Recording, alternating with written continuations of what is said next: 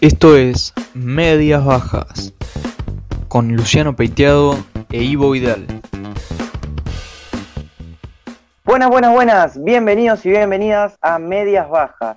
Tendremos una edición especial en este episodio dedicada a uno de los eventos deportivos más importantes de toda la historia, los Juegos Olímpicos. Y pondremos el foco en repasar todo lo relacionado a la participación de la delegación argentina junto a mi compañero Ivo Vidal. ¿Cómo estás, Ivo? Hola Lucho, ¿cómo estás? Estoy muy contento personalmente de acompañarte y con muchas ganas de arrancar este podcast, este nuevo episodio en el que hemos preparado un informe muy detallado, muy completo y muy divertido a raíz de la vigésima cuarta participación argentina en la trigésima segunda edición de las Olimpiadas en Tokio desde el 23 de julio hasta el 8 de agosto del 2021.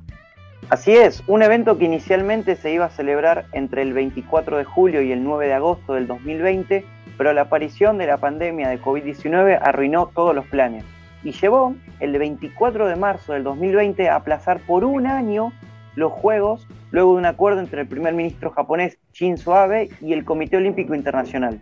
Bueno, fue una decisión sin precedentes para la historia de este evento. Eh, unos juegos que aclaramos que van, van a mantener el nombre de Juegos Olímpicos Tokio 2020, no 2021, y que hasta ahora únicamente había sido suspendido por la presencia de guerras mundiales, eh, allá por la década del 40 eh, y demás. Eh, de ahí en adelante se celebró de forma ininterrumpida cada cuatro años y fue una decisión que, sin embargo, acompañaron numerosas, numerosos comités olímpicos, numerosas federaciones alrededor de todo el mundo. Bueno, el problema fue que así como fue aplaudida la postergación, también fue muy discutida por varias razones, como lo pueden ser complicaciones logísticas con la disponibilidad de sedes en el futuro, la alteración de los calendarios deportivos internacionales. Tampoco se sabe con exactitud los cálculos de las pérdidas económicas que derivaron de retrasar eh, esta gran cita deportiva mundial, aunque por delante siempre también estará preservar la vida, ¿no, Ivo? Sí, esto está fuera de discusión, totalmente. Eh, pero para, conocer un poco más en profundidad la historia de Tokio 2020, tenemos que viajar mucho tiempo atrás, cuando en septiembre de 2013 se notificó que la capital nipona sería la sede de esta edición. ¿Sabés dónde tuvo lugar dicha elección final? ¿A dónde fue eso? No lo vas a creer, fue ni más ni menos que en el Hotel Hilton de Buenos Aires, acá en Argentina, y donde acudieron las organizaciones de los tres candidatos de aquel momento, Tokio, Estambul y Madrid. La reacción ante el anuncio es digna de escuchar y disfrutar, eh, porque refleja la pasión y el interés que tiene la nación asiática por el deporte. Escuchemos el audio. The International Olympic Committee has the honor of announcing that the games of the 32nd Olympiad in 2020 are awarded to the city of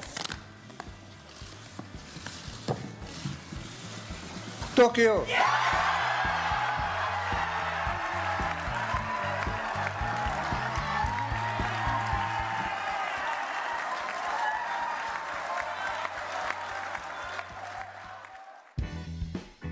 Increíble la reacción de los japoneses al enterarse que su país iba a ser sede de los próximos Juegos.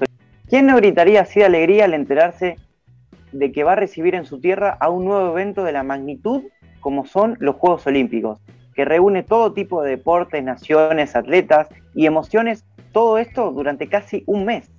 Sí, y de hecho Argentina en 2018 eh, acogió la tercera edición de los Juegos Olímpicos de la Juventud a la cual personalmente asistí y me llevé una impresión única, incomparable con cualquier otro evento deportivo, ya te lo puedo asegurar. Pero te propongo, Lucho, para empezar, dar un panorama general de lo que son los Juegos Olímpicos de Tokio, ahondar en todo lo que es el mundo olímpico, desde sus participantes y principales protagonistas, hasta algunos detalles curiosos que probablemente no conocías, y también vamos a buscar los libros de historia para refrescar un poco nuestras mentes y las de quienes nos escuchan sobre la participación de Argentina en los Juegos Olímpicos, una nación que anticipamos, ha tenido gran presencia no solo en los registros de competencia, sino también en el famoso medallero. Pero bueno, dejemos la intriga a un lado y arranquemos.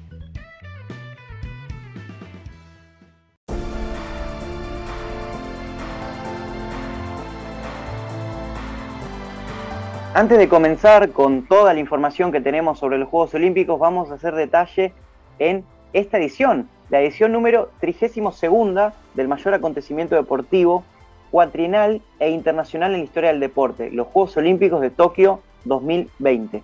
Con el desarrollo personal deportivo y la paz mundial como principales objetivos, sucesora de la edición de Río 2016, esta edición de las Olimpiadas con, con inicio el día viernes 23 de julio y cierre el domingo 8 de agosto del 2021, registra a 205 países, entre ellos 54 africanos, 41 americanos, 43 asiáticos, 49 europeos y 17 oceánicos, y a 11.025 deportistas a participar en 339 eventos o pruebas correspondientes a 33 deportes olímpicos.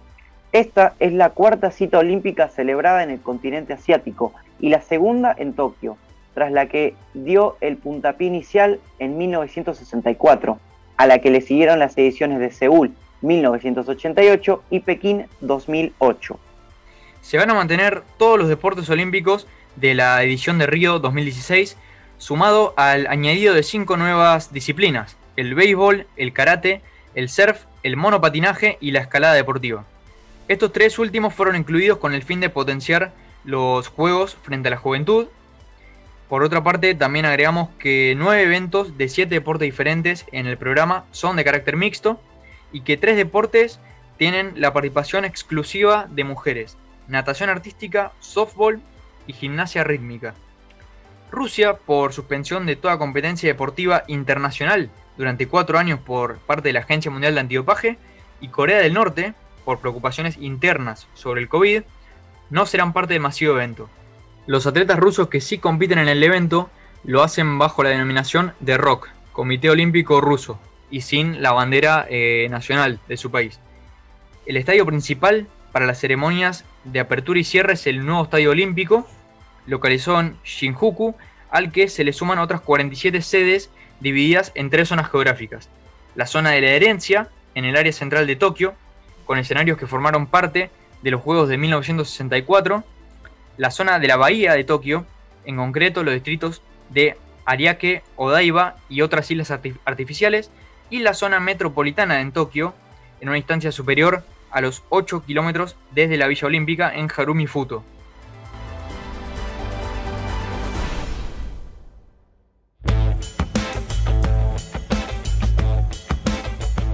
En este momento vamos a repasar los datos estadísticos de Argentina hasta antes de llegar a los Juegos Olímpicos 2020. Los números de ellos, de los deportistas, de los que se ponen la camiseta albiceleste, vamos a ver cómo son sus números hasta antes de llegar a Tokio 2020.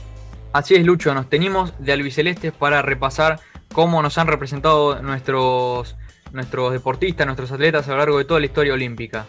En cuanto al medallero, Argentina cuenta con un, total de 74 medallas, de las cuales 21 son de oro, 25 de plata y 28 de bronce. Este registro ubica a Argentina en el puesto número 24 en el medallero histórico de los Juegos Olímpicos. Nada mal, ¿no? Nada mal. la verdad que nada mal. Me sorprende. Argentina tiene hasta antes de la edición de los Juegos Olímpicos de Tokio el segundo mejor desempeño sudamericano en la era moderna de los Juegos Olímpicos, tanto en términos absolutos como relativos a la población. En términos absolutos, tenemos que hablar de Brasil, que cuenta con 129 medallas.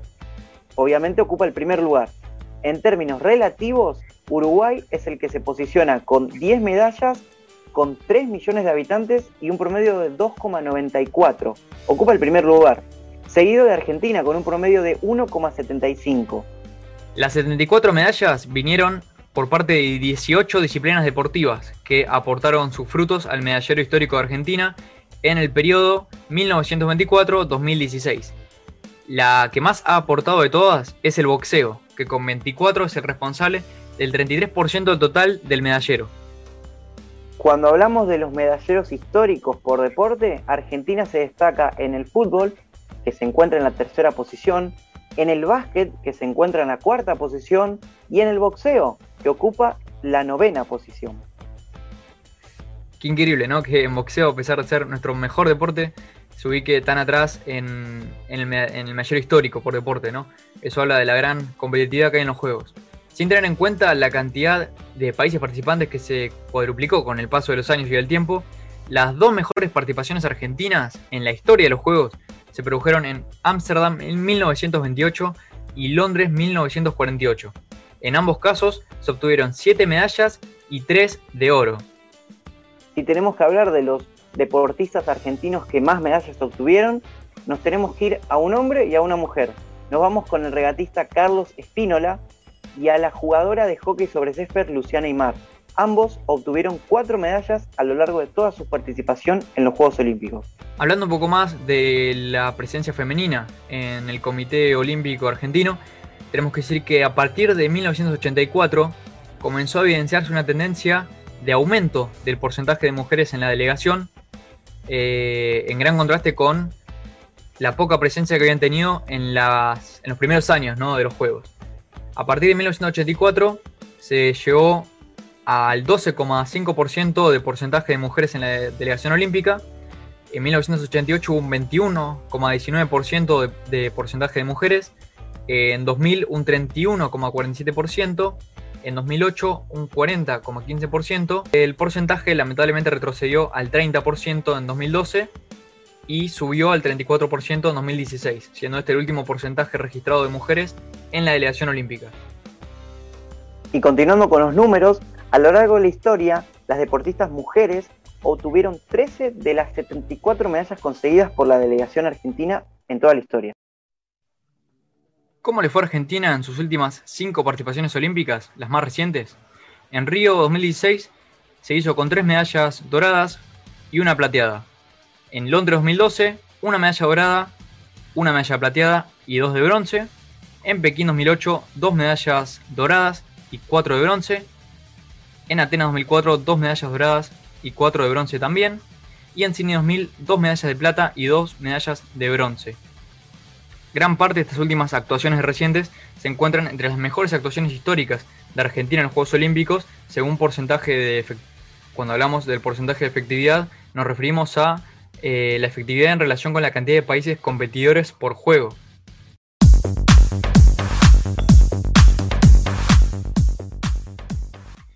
Bueno, ahora propongo, Lucho, conocerlos a ellos, a los verdaderos protagonistas, a los que están detrás de cada disciplina, de cada actividad, los que llegan a Tokio dispuestos a dejar todo, eh, algunos con más experiencia, otros más jóvenes, con mucho menos recorrido en lo que son los Juegos Olímpicos, pero al fin y al cabo todos bajo una misma ilusión, bajo un mismo camino. Así es, Ivo. Bueno, Argentina cuenta con 178 atletas confirmados que están repartidos en 27 disciplinas. Y comencemos el repaso con vela, en el que se encuentra Facundo Olesa. Facundo fue el primer argentino que se aseguró la plaza en Río 2016. El regatista albiceleste ya tuvo su debut olímpico. El porteño fue el séptimo en el Mundial de Team de Aurus, lo cual le dio su lugar para Tokio. La dupla de Cecilia Carranza y Santiago Laje, Lucía Falasca, Celia Tejerina y Francisco Saubidet, Belén Bella y Lourdes Harkov, Sol Brands y Victoria Travazio también se sumaron para los Juegos Olímpicos. El santafesino Francisco Guarana Rigonat, ganador de la plaza en 2019, fue elegido por la Federación Argentina de Yachting para representar a la Argentina en la clase Laser Standard. La situación se encuentra en conflicto dado que Julio Alzogaray apeló la decisión argumentando que él había ganado el selectivo de la categoría. Cabe destacar que en vela, según la clase, las plazas se la otorgan al país y no al deportista que lo obtuvo. Bueno, pasamos a remo, una disciplina que tuvo noticias en marzo de 2021 cuando Argentina sumó dos clasificados en el preolímpico de Río de Janeiro. Se trata de Milka Kraslev y Evelyn Silvestro, ganadoras de la final del doble par femenino. Si pasamos a natación nos encontramos con Delfina Pignatielo. La joven revelación de los últimos años obtuvo su lugar en el campeonato argentino, en los 1500 metros libres, y se quedó con la marca A. Sumado a ello, clasificó a 400 y 800 metros libres. Julia Sebastián tuvo unos Juegos Panamericanos soñados porque obtuvo tres medallas, una de plata y dos de bronce. Además, se quedó con las marcas A en 100 y 200 metros pecho. Después se encuentra Santiago Grassi, estará en, en unos nuevos Juegos Olímpicos con la obtención de la marca A en la clasificación de los 100 metros mariposa en Lima 2019. La natación sumó otra representante cordobesa, ya que Victoria Bardach se aseguró lugar por la marca B en los 400 metros combinados que realizó en los Juegos Panamericanos de Lima 2019. Y una vez más estarán presentes eh, en los Juegos Olímpicos el equipo de Rugby 7, el equipo de dimensiones reducidas de rugby, eh, a raíz de la consagración en el clasificatorio sudamericano de Santiago de Chile, donde eh, este equipo fue el primer deporte en conjunto eh, de todo el país con boleto para los Juegos, eh, por encima de, los demás otros deportes de equipo, ¿no? Y allí Argentina derrotó en el partido final a Brasil por 26 a 0. Los Juegos Panamericanos de Lima 2019 dieron muchas alegrías para la delegación argentina. La primera fue con Sergio Ali Villamayor, en pentatlón moderno, con una medalla de bronce. Alexis Eberhardt finalizó en el cuarto puesto y se clasificó a los Juegos Olímpicos de Tokio 2020, en la prueba de rifle 50 metros en tres posiciones. Por el lado del canotaje aparecen varios nombres más. Agustín Bernice obtuvo su lugar luego de culminar en la novena posición en el Mundial de Hungría eh, disputado en agosto de 2019. A él se le suman Brenda Rojas y Rubén Résola, que se impusieron sobre sus compatriotas Sabrina Meguino y Ezequiel Giacomo en eh, la primera Copa del Mundo de Velocidad ICF 2021. Y eh, el 30 de abril de 2021, y casi como una sorpresa, el piragüista Lucas Rossi recibió la noticia de que iba a estar en los Juegos, ya que la Federación Internacional le otorgó la plaza por ranking. Si nos vamos a tiro olímpico, también se encuentra Fernanda Russo, que ganó su lugar en Tokio luego de ganar la medalla de bronce en 10 metros rifle de aire y se clasificó a su segundo Juego Olímpico con menos de 20 años. Otra de las clasificadas es Melissa Hill, que finalizó cuarta en los Juegos Panamericanos de Lima y ganó su lugar para una nueva cita olímpica. ¿Cuándo clasificados a raíz de los Juegos Panamericanos de Lima, no? Bueno, en tenis tenemos varios nombres importantes y conocidos que están pasando por un muy buen momento, como es Nadia Podoroska, que a pesar de que tuvo un arduo trabajo para clasificar a Tokio, eh, finalmente va a estar en la cita. Venció a la estadounidense Caroline Doleide tras estar 0 a 4 abajo en el set decisivo. Y bueno, por fin una argentina volvió a encabezar el podio panamericano en tenis femenino luego de 24 años. Eh, en cuanto al single masculino, eh, a priori eran dos los tenistas albicelestes que habían logrado la clasificación. Diego Schwartzman, décimo primero en el ranking, y Guido Pela, 61 del mundo pero eh, Pela finalmente confirmó que no va a participar del evento, eh, sumada a la baja también de Federico del Bonis, ya que bueno, ambos se bajaron por motivos personales. El otro cupo olímpico para Argentina lo consiguió Horacio Ceballos, número 6 del ranking mundial de dobles, lo cual le permite no solo entrar de manera directa, sino también tener la posibilidad de elegir quién será su compañero en, en dobles, ¿no? Pero a priori parece que el compañero de Ceballos será Andrés Molteni. Y nos vamos al balón mano, también conocido como handball, tenemos que hablar de los gladiadores, que a priori tenían un torneo difícil, pero no por ello fueron menos, ya que vencieron en la final a Chile 31 a 27 y serán olímpicos por tercera vez en su historia. También tenemos salto ecuestre, donde José María Larroca obtuvo la medalla plateada en la modalidad de saltos individuales disputados en la Escuela de Equitación del Ejército en los Juegos Panamericanos de Lima y fue otro de los anotados para la lista de Tokio y por la sanción de doping a la, delegación canadiense, Argentina afortunadamente obtuvo la plaza para el salto por equipos. En este conjunto aparece nuevamente La Roca, junto a Martín Dopaso, Matías Albarracín y Carlos Cremona. En hockey sobre césped, las Leonas apabullaron 5 a 1 a Canadá en Lima 2019 y también se sumaron para los Juegos Olímpicos. Si vamos a los Leones, se sumaron al equipo de hockey femenino con la victoria 5 a 2 a Canadá. En cuanto al vóley, el seleccionado masculino disputó el preolímpico en China, venció a los anfitriones en tiebreak, eh, lo que les propició la clasificación a Tokio, la tercera consecutiva desde Londres 2012. Y en la noche del 9 de enero del 2020, las Panteras, hablamos de la selección de vóley femenino, se coronaron en el preolímpico de Bogotá y también aseguraron su lugar, sellando su segunda participación olímpica. En el básquet masculino, a pesar de la caída en la final frente a una sólida España por 75 a 95, Argentina culminó un impresionante torneo con el pasaje a Tokio 2020 y esto siendo también el mejor equipo de América. Así es, fue un gran mundial el que habíamos vivido allí en el año 2019.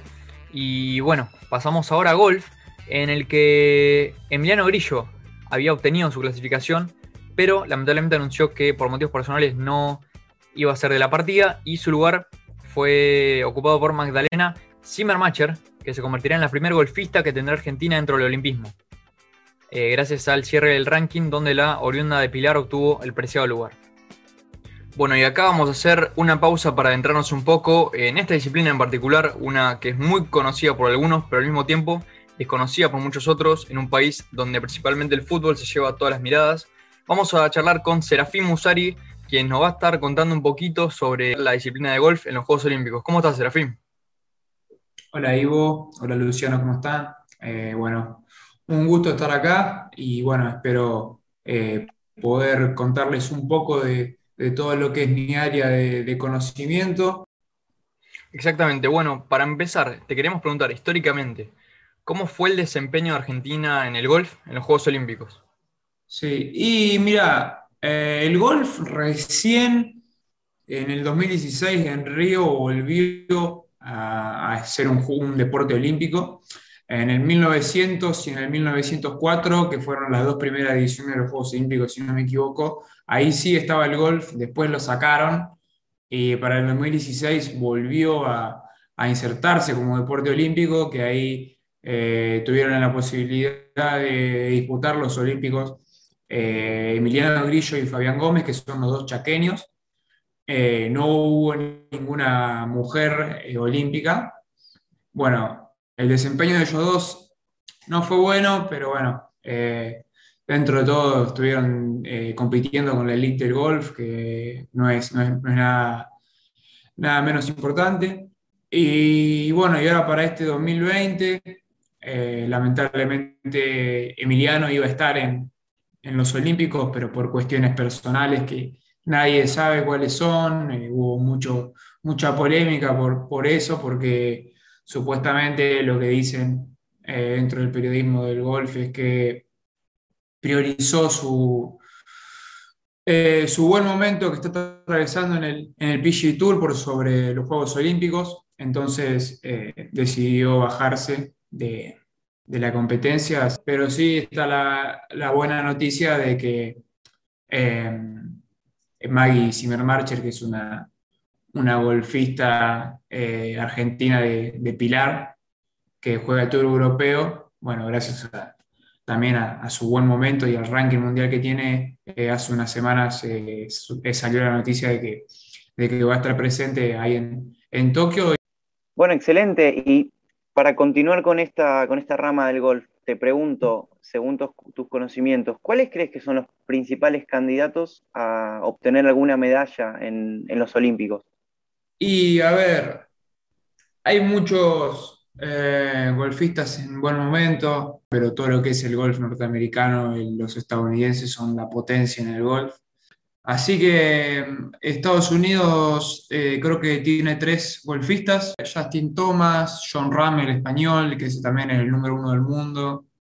Eh, yo me inclino mucho por Justin Thomas porque es un jugador muy regular, que si vos tenés que elegir un jugador que torneo tras torneo esté prendido entre los primeros, pero quizá no sea de los más ganadores eh, durante las temporadas, pero es un jugador muy regular. Y si me dejas elegir, yo creo que, que Thomas eh, puede ser eh, uno de los, los jugadores a, llevarse la medalla o al menos estar en el podio. Y volviendo un poco a lo que es Argentina, eh, ¿Cómo crees que le va a ir a Maggie Zimmermatch en la competencia, teniendo en cuenta que va a ser su primer Juego Olímpico? Y mira, eh, Maggie, quizá yo creo que va a ser más una, una experiencia más que una prueba. Porque, a ver, ella se encuentra jugando el segundo tour por excelencia en el golf. Se va a encontrar con un mundo totalmente distinto, una competencia que no jugó, eh, contrincantes contra las que nunca tampoco compitió, porque la mayoría van a ser damas de la LPGA. Entonces, ojalá que le vaya bien, ¿no? Ojalá que esté ahí entre, entre los primeros puestos, pero siendo objetivo, creo que va a ser más una experiencia que, que, que una prueba para ella, como les dije. Tal cual, como dijiste, ojalá que sea un buen rendimiento y una gran experiencia para eh, las próximas seis. Bueno, y esperemos que sea un puntapié inicial para, para un futuro que, bueno, promete ser bueno, promete ser interesante para el golf. Esperemos que sea así. Eh, bueno, hasta acá llegamos con las preguntas para Serafín. Nos dio un panorama general de lo que es el golf. La verdad que Eh, a partir de ahora estoy un poco más informado, no sé vos, Lucho. y, bueno, por esto le agradecemos un montón a Serafín, un montón por haber, habernos brindado sus conocimientos. Así que te agradecemos muchísimo, Sera. Bueno, no, la verdad yo encantado. no, no quiero extenderme mucho más, pero yo encantado, a mí me encanta puede hablar de golf, eh, muy poca gente, o, no sé si es que no les gusta, pero están interesados o se, se interesan en informarse sobre lo que sucede con este deporte eh, tan lindo. Así que bueno, les mando un saludo y espero que, que anden bien y sigan mirando mucho, mucho más de golf. Muchas gracias, Serfín. Un saludo enorme.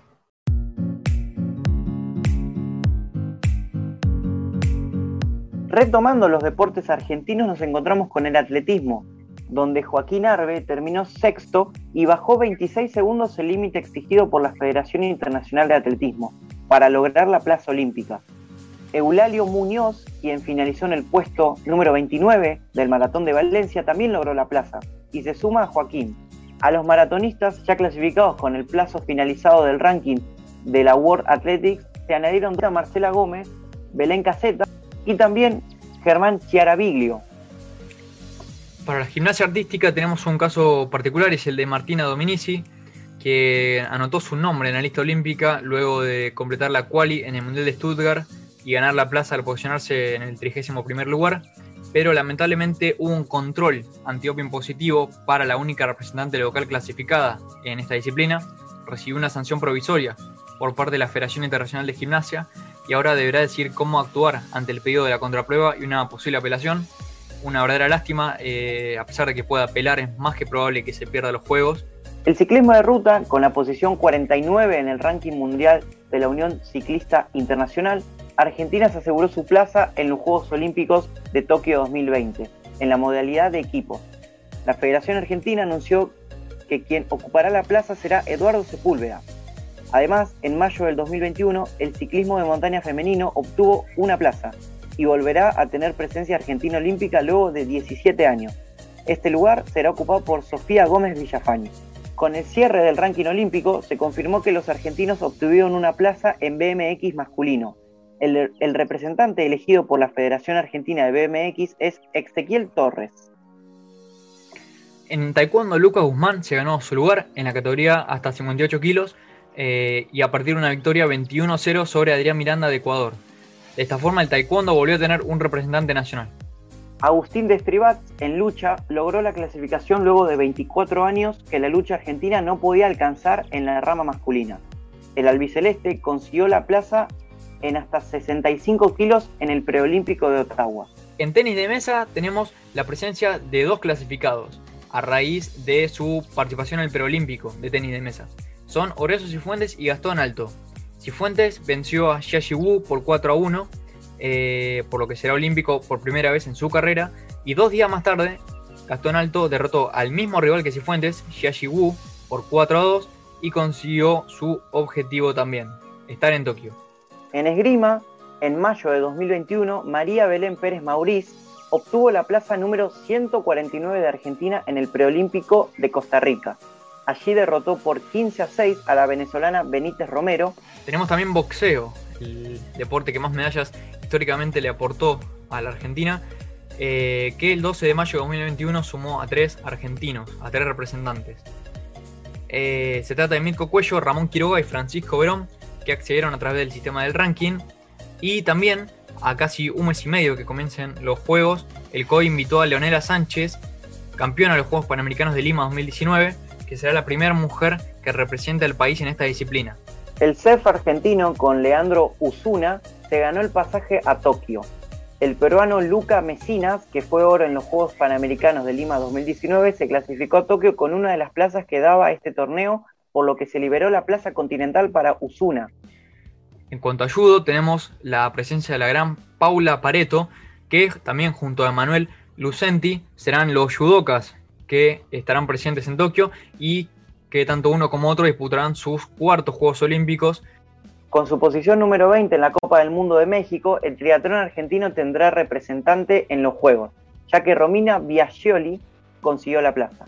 La familia Biagioli tendrá dos representantes, ya que Cecilia se hizo con su plaza para natación en aguas abiertas en el preolímpico de Setúbal.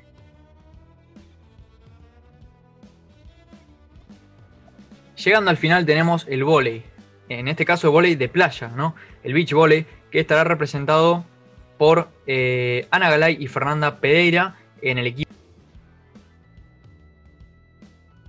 Y para finalizar, los chicos de fútbol de la sub-23 a pesar de haber perdido con Brasil en la última jornada del preolímpico que se desarrolló en Colombia, lograron la plata.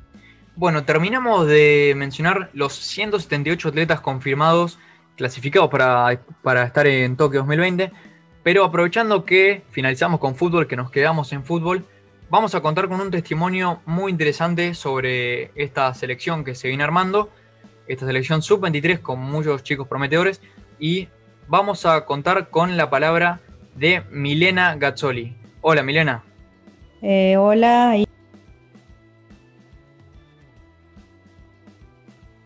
La mamá de Santiago Colombato, eh, que está en la, convocado en la selección eh, sub-23 para los Juegos Olímpicos de Tokio.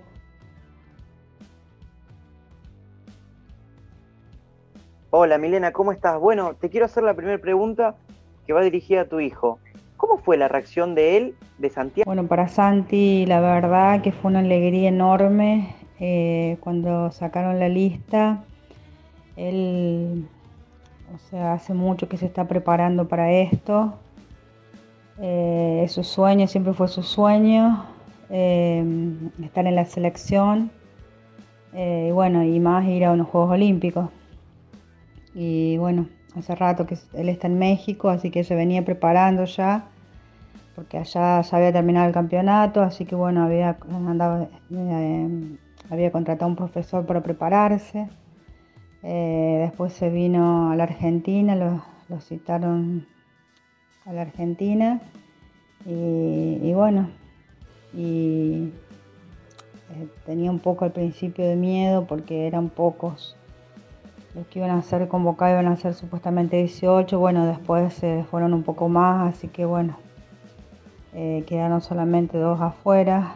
Que hubiera sido lindo que hubieran ido todos, pero bueno, eh, esta profesión como toda es así.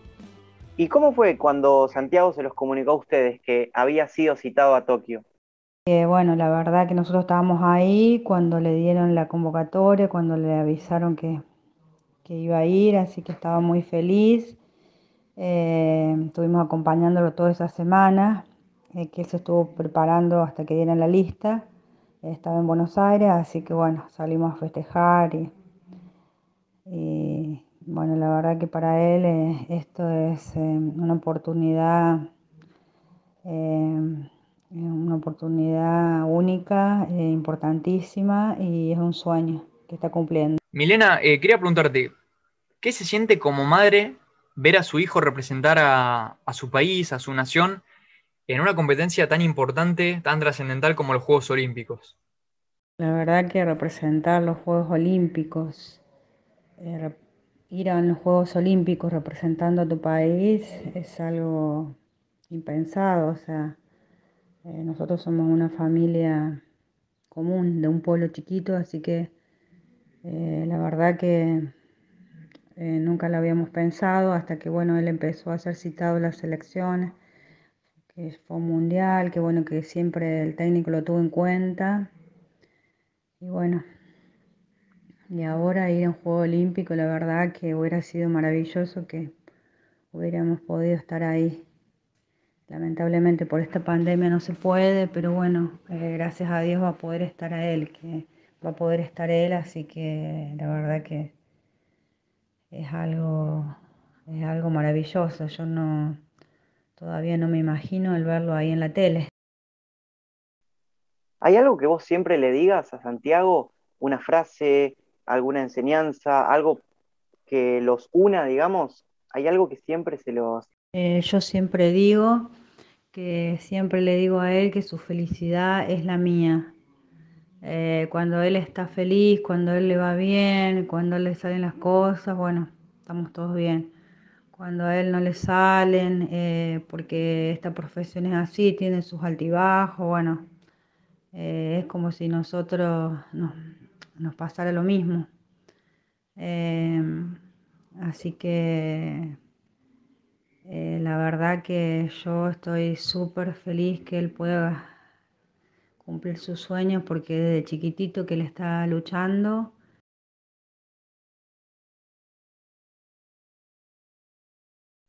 Milena, eh, te agradecemos muchísimo, te agradecemos un montón eh, por tu testimonio, por tus palabras, por sincerarte con nosotros, por contarnos eh, cómo, cómo, está viviendo este lindo momento no solo Santiago, sino la familia Colombato. Así que... bueno, aunque no te conozca, eh, te agradezco por haber pensado en Santiago y, bueno, lo hice con mucho placer. Eh, espero que te sirva y que te vaya bien. Eh, así que mm, te mando muchos saludos y, y bueno, mucha suerte.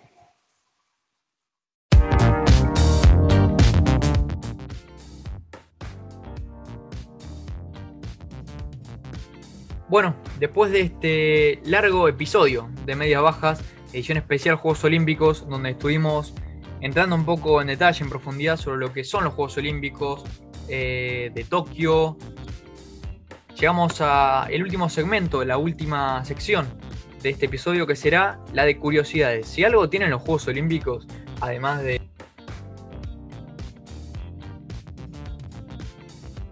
Son curiosidades, ¿no? Y yo vengo a traer los primeros que vamos a mencionar hoy. Unas 5.000 medallas se realizaron a partir de teléfonos viejos o de pequeños aparatos electrónicos que fueron... Asimismo, hay 26.000 camas en la Villa Olímpica, eh, las cuales están prácticamente creadas a, a partir de materiales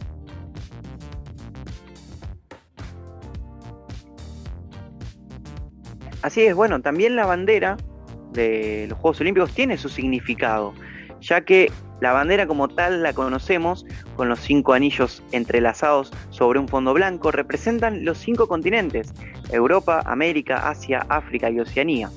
La idea surgió en 1914 y los colores... Bueno, si algo caracteriza a los Juegos Olímpicos es la constante eh, contraposición de edades. Pueden aparecer deportistas muy jóvenes, eh, con muy poca experiencia, pero que ya pisan fuerte en su disciplina, y a su vez deportistas ya un poco más grandes, un poco más experimentados, que tienen más de una participación en los juegos y que eh, lo hacen simplemente por, amor a su, a, su, a su pasión que es el deporte. ¿no? Eh, tenemos el caso en los Juegos Olímpicos de Tokio de la tenis mesista siria Hem Sasa. ¿Cuántos años tiene? 12 pero se clasificó a Tokio en marzo de 2020, cuando tenía 11 años. Asimismo, la gimnasta Oksana Chusovitina competirá en Tokio en lo que serán sus octavos Juegos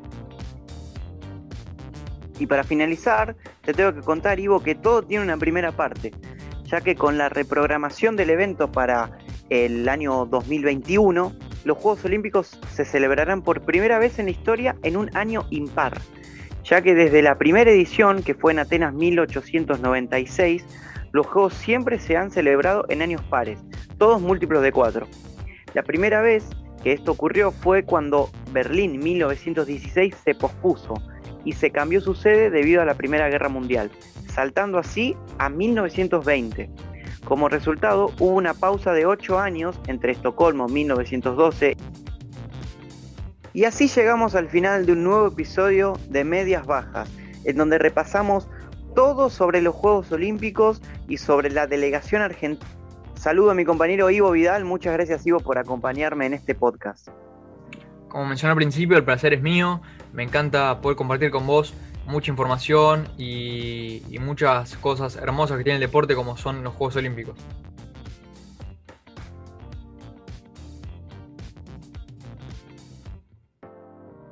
Y aquí Esto fue Medias Bajas con Luciano Peiteado e Ivo Vidal. Gracias por su compañía.